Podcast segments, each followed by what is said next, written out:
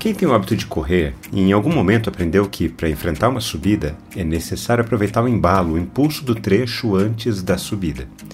Principalmente se você está entrando em um espaço de vale, você deve aumentar a sua velocidade na descida para que a subida se torne mais fácil de ser enfrentada. Vamos caminhar juntos? No ambiente religioso, em especial o evangélico, há uma ênfase exagerada na conquista.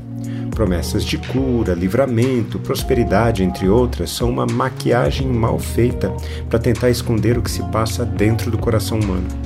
Um dos pecados mais praticados no meio evangélico é o egoísmo. Eu busco a Deus para que Ele atenda às minhas demandas. Na verdade, eu busco é alguém que me sirva. Eu sou o meu próprio Deus. É claro que nenhum de nós procura viver uma vida de sofrimento. Isso seria tolice.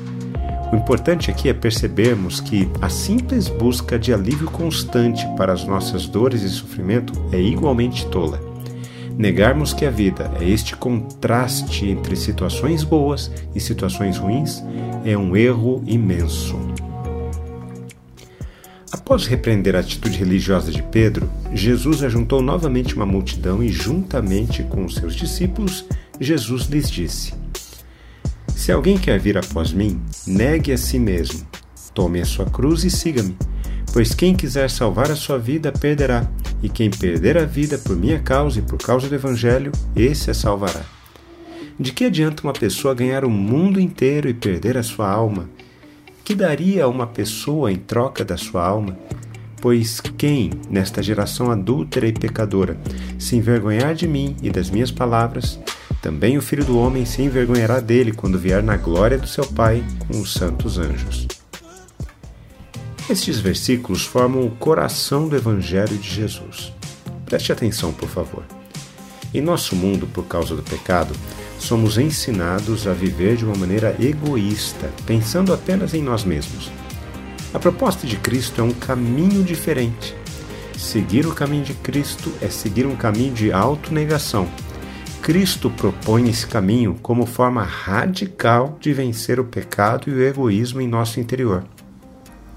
As pessoas que não querem passar pela cruz são chamadas por Jesus de geração adúltera e pecadora. Por outro lado, quem segue a Jesus nega a si mesmo e toma sua cruz diariamente.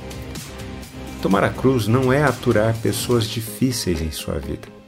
Tomar a cruz é reconhecer o quanto você é pecador e necessitado do único que pode salvar a sua vida, Jesus.